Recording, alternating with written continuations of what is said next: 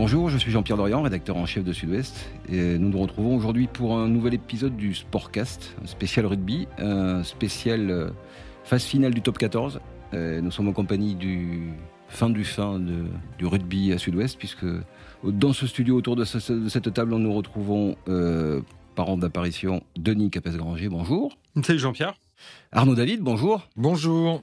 Et euh, le spécialiste carrément de l'UBB, celui qui les suit toute la saison, Johan Lesoriès. Bonjour. Donc nous voilà tous les quatre pour parler de ces phases finales qui démarrent euh, ce week-end, avec d'abord donc les barrages. Euh, Denis, redites-nous d'ailleurs euh, les, les règles là aujourd'hui, les qualifiés, ceux qui, jouent ce week-end et pourquoi? Alors la phase régulière a effectivement rendu son verdict ce week-end à l'issue d'une 26e journée totalement ébouriffante où tout s'est joué même jusqu'à la dernière minute sur certains matchs. Donc Toulouse et La Rochelle sont qualifiés directement pour les demi-finales qui se dérouleront à Lille cette saison. Ces deux équipes, euh, alors Toulouse pardon, qui a fini premier, euh, héritera du vainqueur du barrage qui opposera l'UBB à Clermont et euh, La Rochelle héritera du vainqueur du barrage qui opposera le Racing au Stade Français. pour, Voilà faire, le pra- casting. pour faire pratique, les, les barrages, donc c'est ce week-end, les, les dates, les horaires, vous les avez notés, vous les avez en tête?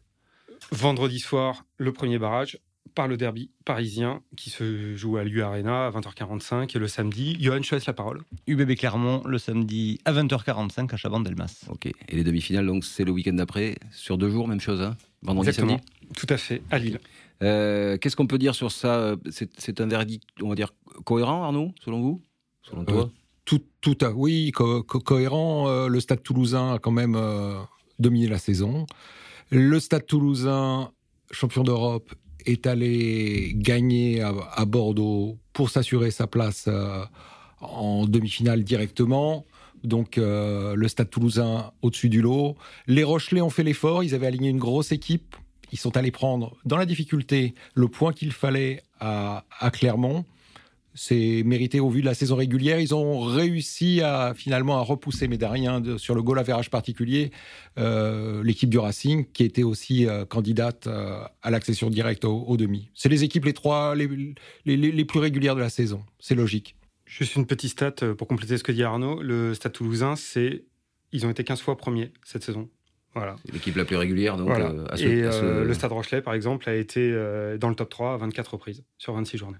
Le Racing aussi n'a pas été mal, hein, c'est ça? Le Racing a été euh, est la seule équipe à avoir été sur les 26 journées systématiquement dans le top 6. Ouais, donc, Finalement, il y a une partie logique. La- le- le- ce ce qu'on savait, c'est, euh, on en dit deux mots parce qu'on n'en parlera plus après, mais euh, c'est les équipes qui, sont, qui restent au tapis, finalement, c'est-à-dire les éliminés euh, que sont Castres, Toulon, Mais la Lyon, grande déception, c'est Toulon, effectivement. C'est le, c'est le flop de cette fin de saison.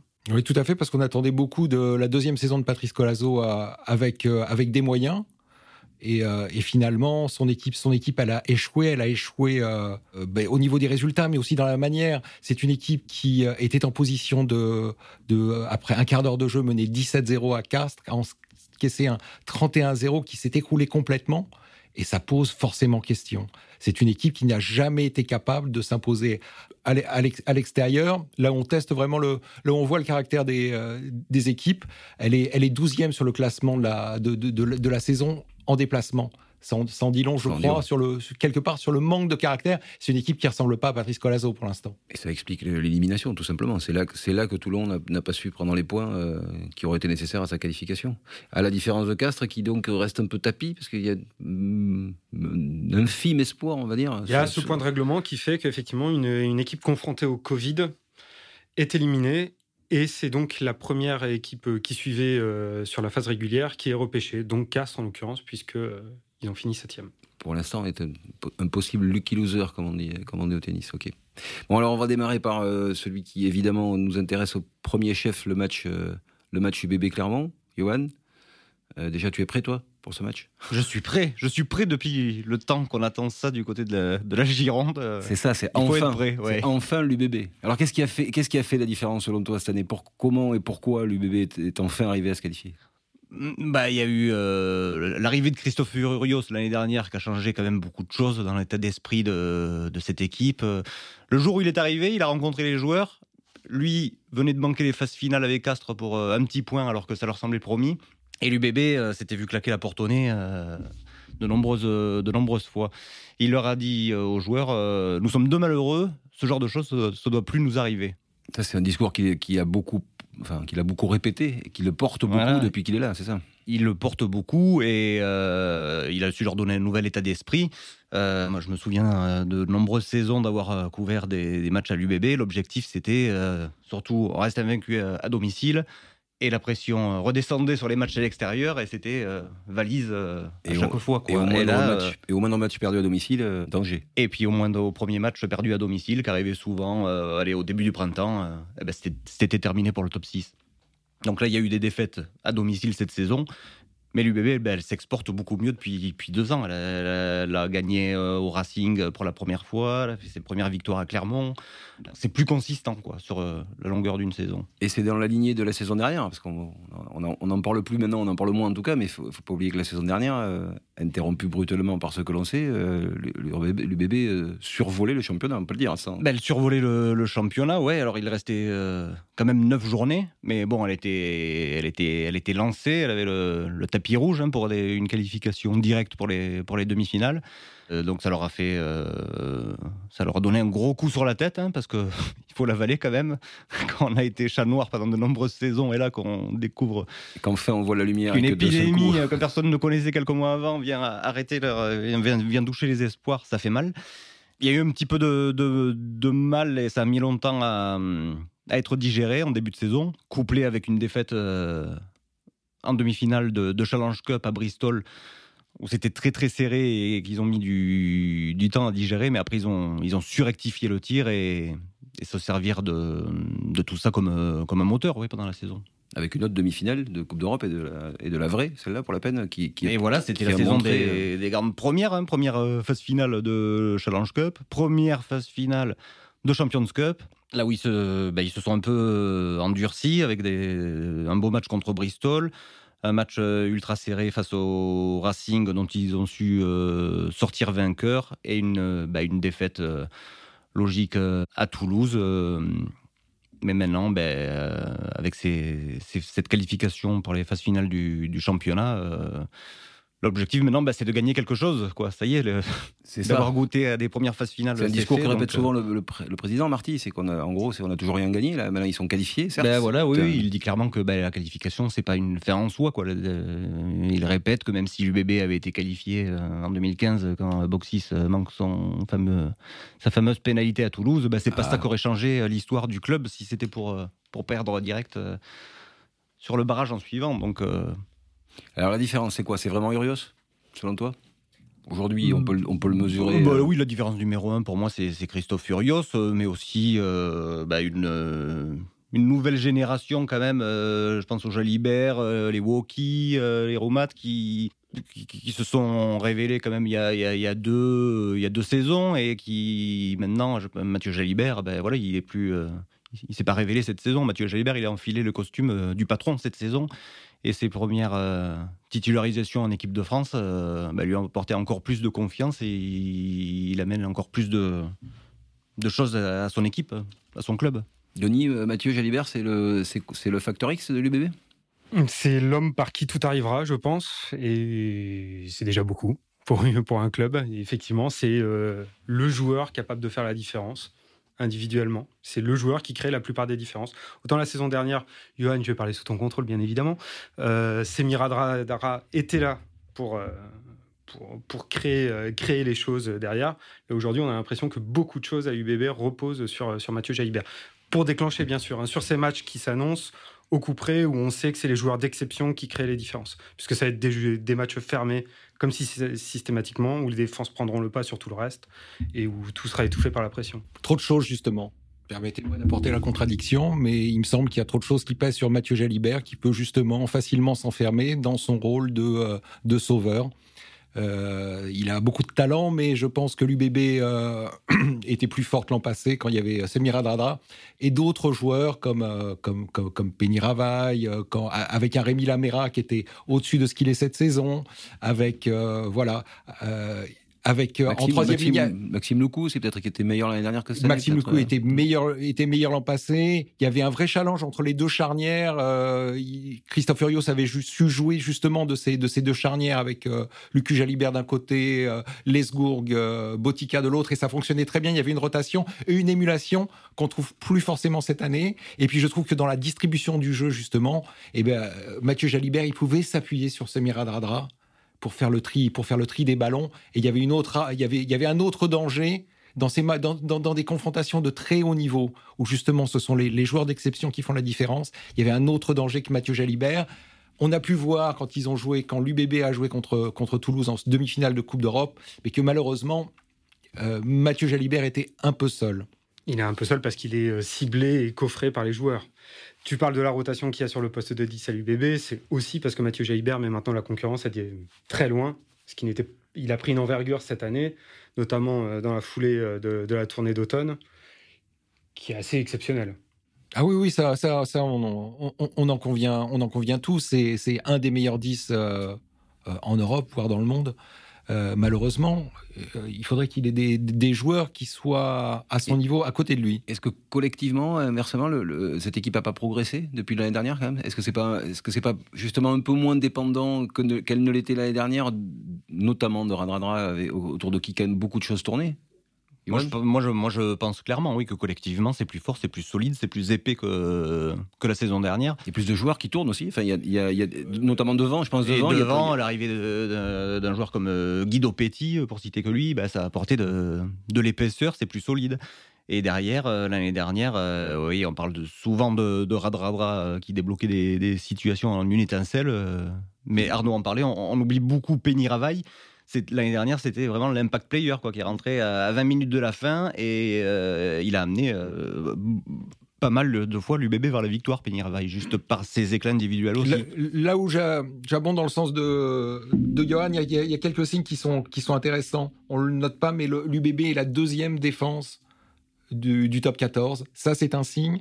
Elle est l'équipe qui a le moins encaissé d'essais avec La Rochelle. C'est un signe aussi. Ça, veut la- dire que ça, c'est une trame, c'est un état d'esprit que Christophe Urios a su amener. C'est la Paturios aussi. C'est la Paturios, Ouais. voilà. On se défend, on défend la, on, on dé- on se défend, on est agressif et euh, on a un état d'esprit, on est, on est solidaire et euh, ça c'est plutôt, c'est plutôt encourageant euh, et c'est très important quand on aborde des, des phases finales parce que c'est, c'est la défense qui permet souvent de, de gagner des, des matchs de phase finale. C'est vrai qu'ils ont quand même fait preuve de résilience parce que Johan euh, encore était le mieux placé pour suivre tout ça, mais ils ont été confrontés au Covid, ils ont eu beaucoup de matchs en retard. Tout ça, ça aurait pu peser dans le parcours, notamment au niveau de la lutte euh, dans le sprint final qui s'est amorcé autour de la 18e journée, où ils étaient, ils étaient, ils étaient bien, mais bon, les, les équilibres n'étaient pas encore faits. Ils ont fait preuve de, de beaucoup de caractère. Puis demi-finale. c'est intéressant de voir le, la trajectoire opposée par rapport aux saisons précédentes. L'UBB qui, qui démarrait en trombe et qui flanchait à chaque Qui fois dans le sprint final. Et là, une saison où, elle a démarré euh, au diesel, un début de saison quand même plutôt poussif, hein, avec, euh, je me souviens des, défaites à, à, à Lyon, à La Rochelle, euh, Oui, qui sur le moment étaient quand même qui avait, inquiétantes. qui avait un peu plombé l'ambiance. Et, et UBB, ben, elle a fini en trombe quoi, sur ses matchs en retard. après cette demi-finale de Champions Cup à Toulouse, euh, elle, avait été rétrogradée à la huitième place euh, sans avoir joué. Elle a vu le calendrier C'était derrière. euh, Est-ce que ce ce match-là, d'ailleurs, qui- dont on parle, mais c'est le match qu'il joue avec, euh, le, enfin, en, en plein Covid, pour la peine, avec une équipe qui ne, qui ne s'entraîne quasiment pas de la semaine et qui est, et qui est un peu, ils euh, ont fait euh, un entraînement euh, pour préparer une demi-finale de Champions Cup. Va- Donc, Est-ce euh, que ça est-ce que c'est pas quelque chose dont Urios pourrait se servir, ça, peut-être, en vue des phases finales Vous qui l'avez beaucoup pratiqué, et Johan, toi en particulier, tu, tu le- tu- c'est quoi son, son- sa, sa- sa manière de faire avancer son, son collectif, justement C'est de, c'est de jouer sur des petites vexations, parfois, sur des. euh, Ah oui, bah ça, euh, oui, il est coutumier du, du fait, oui. Et dès la défaite euh, du week-end dernier face à face à Toulouse, bah, il a pou- poussé un énième coup de gueule, ceux qui font le buzz sur Internet. Mais au-delà de bah, de- d'amuser la galerie quand on regarde ça en cliquant sur, sur Internet, c'est très malin parce que euh, il force le trait et il veut qu'il soit prêt samedi. Il est, il faut, faut, faut reconnaître, il est, c'est, un manager euh, habile. En même temps, on sent, on sent à travers ses interventions qu'il s'interroge toujours sur le mental, la nature de son équipe. Il est tout le temps en train de, de, de, de la challenger. Je suis pas sûr qu'il ait eu besoin de faire ça à Castres.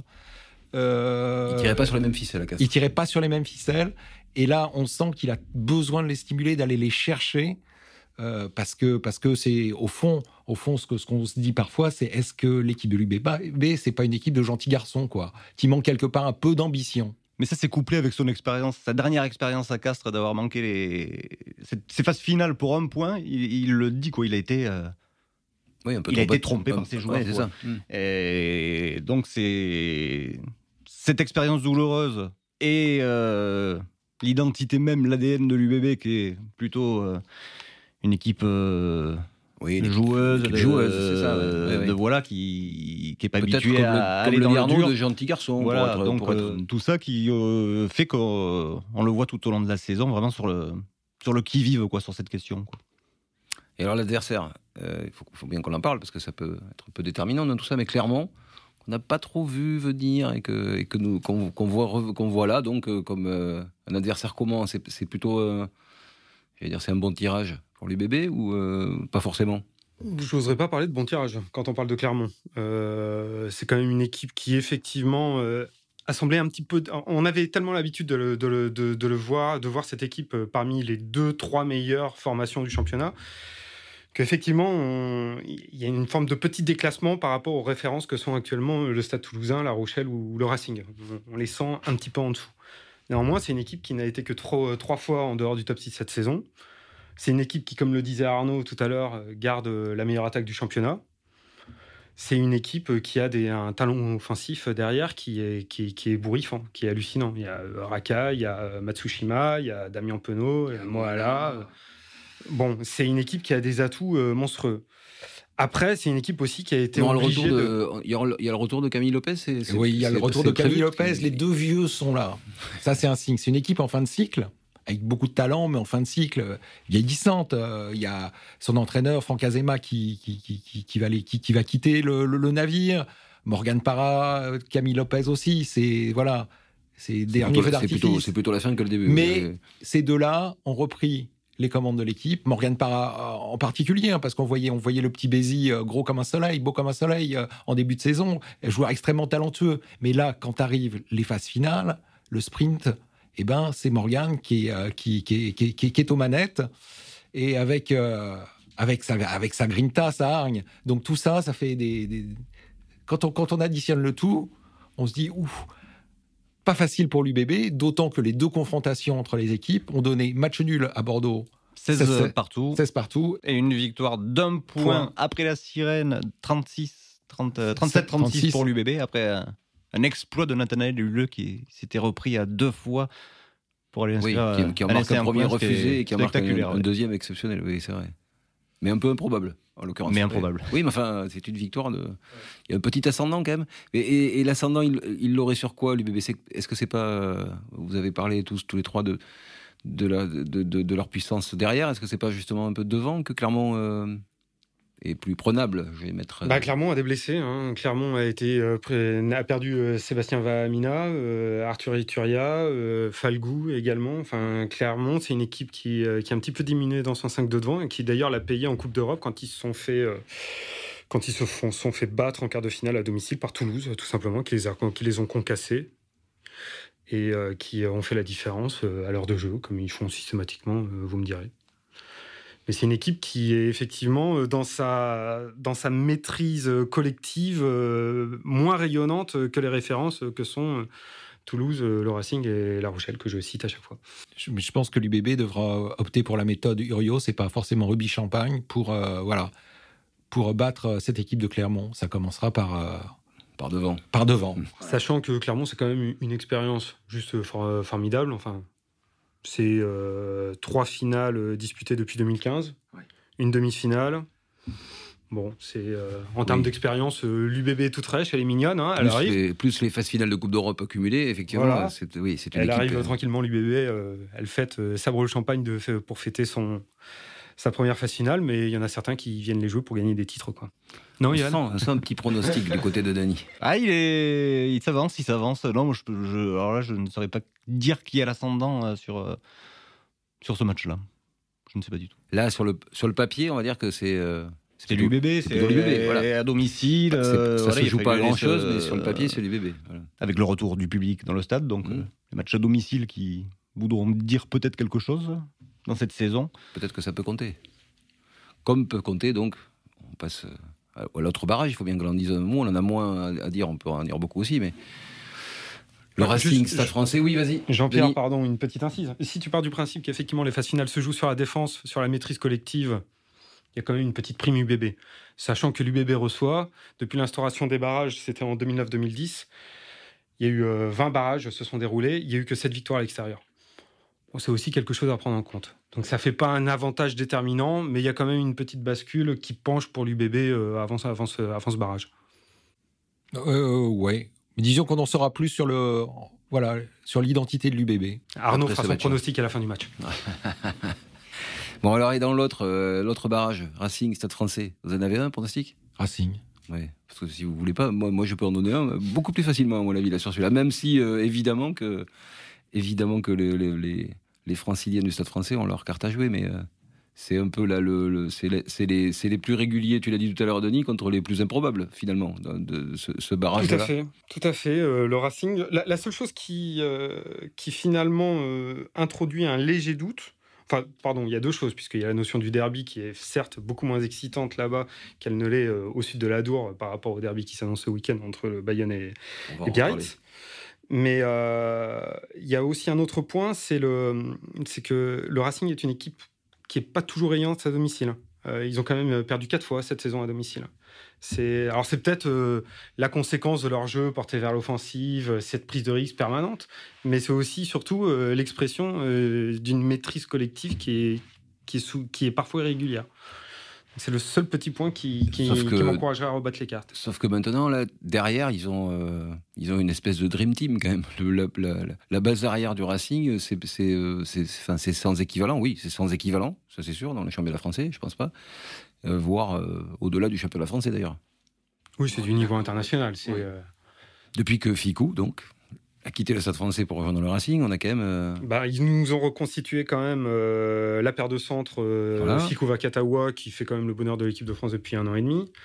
Il y a Finn Russell, qui est sans doute euh, l'ouvreur le plus excitant de, de l'hémisphère nord. Enfin bon, je Oui, oui, mais. je- tu- j'introduis pas la concurrence avec Mathieu Jalibert face à Johan, j'ose pas. Mais quand même, c'est intéressant. Teddy Thomas, qui offensivement, on peut en penser ce qu'on veut, de son irrégularité, reste quand même un talent pur. Dès lors que l'équipe le 15. ballon. Kurt Nebil, absolument. C'est euh, c'est assez ébouriffant. Et C'est euh, Et Ronimov. Erwan Imhoff, évidemment. Ou- évidemment. Ou le petit Tao. Ou le petit Tao, si euh, Tao Fifenoa, si, euh, si Imhoff est blessé. Donc c'est quand même. euh, enfin, rien que ça, déjà, c'est. un- Mais Kurt Lebil, Kurt Lebil disait que c'était l'équipe la plus talentueuse, euh, avec la, la ligne de trois quarts la plus talenteuse avec laquelle il est joué, euh, hormis celle des Wallabies, euh, extraordinaire, avec Ashley Cooper, euh, Gito, euh, voilà.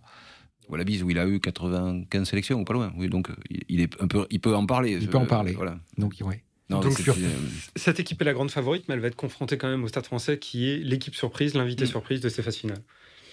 C'est l'équipe qui est revenue un petit peu dans, dans, dans le jeu sur la dernière, euh, dernière journée, qui est portée par une dynamique de six victoires consécutives.